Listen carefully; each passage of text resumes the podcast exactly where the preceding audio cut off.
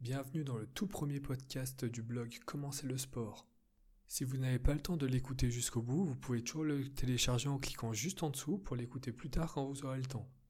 Comment prendre de bonnes résolutions sportives? Vous faites partie de ces personnes qui ne font pas de sport mais qui y pensent dans un coin de votre tête?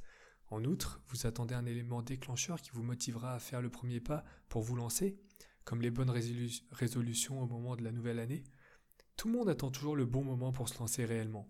Mais je vais vous dire un petit secret, ce ne sera jamais le bon moment. Il y a toujours quelque chose qui vous freinera, que ce soit le temps, la motivation, les personnes qui vous entourent ou encore le manque d'expérience. Je n'ai qu'une seule chose à ajouter. Profitez de vos bonnes résolutions du 1er janvier pour créer une nouvelle habitude de vie. C'est peut-être un des seuls moments de l'année pendant laquelle votre volonté sera assez forte pour vous faire commencer le sport. Profitez-en. N'attendez pas plus longtemps et lancez-vous à partir du 1er janvier, l'après-midi quand vous aurez un petit peu récupéré de la veille. Si vous écoutez ce podcast, vous avez sûrement fait apparaître un jour ou l'autre l'idée de vous mettre au sport. Je vais maintenant vous expliquer comment prendre ces bonnes résolutions sportives. Ne pas commencer trop fort. Pour commencer, nous avons tous un énorme pic de motivation à l'instant où nous commençons une nouvelle activité. Par exemple, commencez un régime et faites tout de suite un changement drastique dans votre alimentation. Moins de sucre, moins de sel, moins de gras, moins d'additifs, etc. Ce changement brutal n'est pas vraiment conseillé. Pour cause, si vous faites énormément de sacrifices dès le début de votre nouvel engagement, votre niveau de volonté va vite s'épuiser. Pour imaginer un peu cette situation, imaginez la volonté comme un verre rempli d'eau. Avant de commencer, vous avez soif de changement et donc consommez la moitié de cette eau. Le problème, c'est que si déjà au premier jour vous avez bu la moitié de votre verre, en 2-3 jours, vos nouvelles résolutions paraîtront beaucoup plus difficiles à tenir. Et oui, la volonté est une ressource limitée qu'il faut préserver. À moins d'avoir un mental et une détermination énorme, la plupart des personnes qui se lanceront dans une routine matinale de 30 minutes de course à pied tous les jours se lèveront un matin de pluie, fatigués, mal dormis et repousseront la séance au lendemain. Je pense que nous sommes tous passés par là, que ce soit dans n'importe quel domaine. Ensuite, à partir du moment où vous repoussez une séance, c'est le début de la fin de vos bonnes résolutions. Peut-être que vous allez vous dire ce n'est pas grave, c'est qu'une séance, mais si vous prenez l'habitude de, de vous laisser le choix, le risque de finir par ne plus faire votre sport est très élevé. Comment faire pour contrer ce phénomène? En somme, sachant que vous avez une réserve de volonté limitée, vous ne devez pas vous mettre dans des situations trop difficiles d'un coup, même si cela vous paraît facile à faire les premiers jours. Mais avant de vous lancer dans votre résolution sportive, réfléchissez bien à la quantité de volonté que cela vous demandera sur le long terme.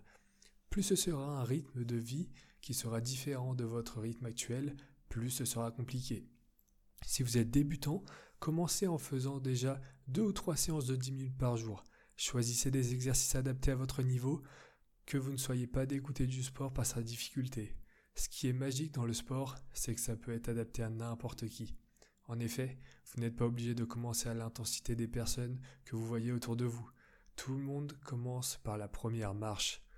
Une fois votre plan établi, il, vous, il faut vous y tenir. Au moment où ça viendra plus facile, augmentez un petit peu l'intensité, le temps ou la fréquence, mais surtout pas tout en même temps. N'oubliez pas que votre capacité de volonté est limitée. La méthode à suivre. Pour commencer, j'aimerais bien vous faire comprendre qu'il n'y a pas de méthode magique pour commencer le sport. Tout ce que vous pouvez voir sur internet avec écrit en gros perdre 20 kilos en un mois ou encore gagner en muscles facilement, il ne faut plus y prêter attention. Les résultats faciles n'existent pas. Dans le cas contraire, tout le monde aurait un physique athlétique. Premièrement, il est nécessaire que vous fassiez le point sur votre condition physique actuelle il est absolument nécessaire que vous connaissiez un minimum pour pouvoir anticiper la suite. Par exemple, si vous n'avez jamais fait de sport de toute votre vie, vous n'allez pas commencer le sport de la même manière qu'une personne qui ne fait pas de sport mais qui en a pratiqué quelques années dans le passé. Il y a une grande différence. Deuxièmement, vous devez déterminer le nombre de séances de sport que vous allez pratiquer pendant la semaine. Je recommande au minimum deux par semaine, même si vous êtes totalement débutant. De fait, vous n'êtes pas obligé de faire des grosses séances. Commencez petit en faisant 10-15 minutes par séance, et plus si vous n'êtes pas débutant. Troisièmement, gardez des jours fixes dans la semaine. Avant de commencer une nouvelle activité physique, choisissez vos journées ainsi que les heures. Si vous commencez à faire une séance par-ci, une séance par-là, vous n'aurez pas de structure solide pour vous permettre de garder votre nouvelle habitude. Soyez organisé. Libérez-vous 15 minutes avant et 15 minutes après votre séance sur votre planning afin de bien vous préparer et vous changer. De plus, il est important de vous laisser une petite marge pour ne pas vous dépêcher pendant votre séance de sport ou de rater l'échauffement afin de récupérer un peu plus de temps. Ne faites, même pas votre séance si vous ratez l'échauffement. Le risque de blessure est beaucoup trop élevé. Ça en vaut pas la peine, je vous assure. Quatrièmement, achetez-vous un peu de matériel avant de commencer votre nouvelle habitude sportive. Rien n'est plus motivant que de vouloir utiliser du nouveau matériel, chaussures, vêtements, et un peu de matériel comme un tapis, des élastiques ou des poignées pour faire du sport chez soi. Une fois votre matériel acheté, vous n'aurez pas envie de les avoir achetés pour rien. De fait, vous serez plus motivé pour faire vos séances. Quelques méthodes d'entraînement. Ensuite, lorsque vous avez défini vos séances hebdomadaires, il vous faudra choisir votre méthode d'entraînement. Avant de vous lancer dans des sports spécifiques, je vous recommande de commencer par améliorer votre condition physique. C'est pourquoi je vais vous donner quatre méthodes d'entraînement différentes que vous pouvez pratiquer chez vous ou en extérieur. Le premier, le renforcement musculaire. Le renforcement musculaire est la méthode de base pour améliorer sa condition physique. Celle-ci consiste à répéter plusieurs fois un même exercice afin de solliciter nos muscles pour améliorer leur performance. Pratiquer le renforcement musculaire sur le long terme vous permettra de développer vos muscles et votre force brute.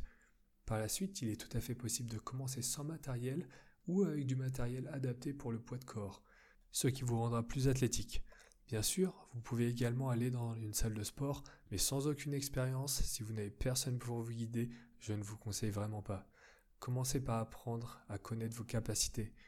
Travaillez différents mouvements sous différentes amplitudes pour habituer votre corps à faire les bons gestes. Renforcez vos articulations et vos muscles. Le renforcement musculaire se résume à la répétition de l'exécution d'un exercice plusieurs fois, 10, 15 ou 20 fois de prendre un, temps de repos, puis refaire la série plusieurs fois. Faites la même procédure pour chacun de vos exercices. Si vous ne connaissez aucun exercice, aucun problème. J'ai préparé un guide, les 9 exercices à faire chez soi pour commencer le sport, que vous pouvez télécharger juste en bas de l'article. Ensuite, le circuit training. Le circuit training est une méthode que j'aime beaucoup et que j'utilise très souvent. Cette méthode d'entraînement très efficace est basée sur une combinaison de plusieurs mouvements, à l'inverse du renforcement musculaire pendant lequel vous allez faire plusieurs séries de répétitions sur le même exercice. Pour le circuit training, vous allez faire une seule série par exercice puis passer au suivant. L'objectif est de trouver plusieurs mouvements qui se complètent bien ensemble puis les exécuter les uns après les autres, par série. Une fois que vous avez fait une série de chaque exercice, recommencez deux ou trois fois. Laissez-vous quelques secondes de récupération entre vos séries et quelques minutes entre chaque tour. Pratiquer cette méthode d'entraînement augmentera votre puissance, votre endurance musculaire ainsi que votre force. Le HIT, le HIT, High Intensity Interval Training, est une méthode d'entraînement qui se pratique principalement en extérieur. En effet, c'est une pratique qui nécessite beaucoup de mouvements cardio et qui nécessite un peu plus de place. De plus, vous n'avez pas besoin de matériel pour faire du HIT. Bien sûr, c'est toujours bien d'utiliser des éléments extérieurs comme les escaliers ou des montées. Pour ce qui est du matériel, je vous conseille également d'utiliser une corde à sauter par exemple, mais ce n'est absolument pas obligatoire. Le fait de travailler dehors est bon pour renforcer votre mental ainsi que votre système immunitaire. Votre corps s'adaptera plus facile aux, intempéries et au froid. Les bénéfices de cette pratique sont nombreux. Le HIIT vous fera travailler votre explosivité, votre endurance, votre puissance et aura un gain très bénéfique sur votre santé en général. Enfin, le Tabata. Le Tabata est une méthode d'entraînement un peu plus intensive que les autres. C'est un travail qui mélange vitesse et puissance. Cela consiste à être le plus performant possible sur une durée donnée, généralement courte, avec un temps de récupération encore plus court. L'objectif est de répéter un mouvement sur ce modèle à intensité maximale. Généralement, après une séance de Tabata, vous finirez trempé de sueur avec une respiration rapide. L'objectif est de dépasser vos, limites. Cette méthode va travailler votre mental, votre explosivité, endurance musculaire et votre force. C'est un travail très complet mais très éprouvant. Si vous êtes un challenger, vous allez adorer le Tabata. Bonne résolution sportive, ce qu'il faut retenir. Avant tout, j'aimerais vous féliciter si vous avez pris la décision de vous mettre au sport. Ce n'est pas facile de changer son rythme de vie et de commencer une nouvelle activité.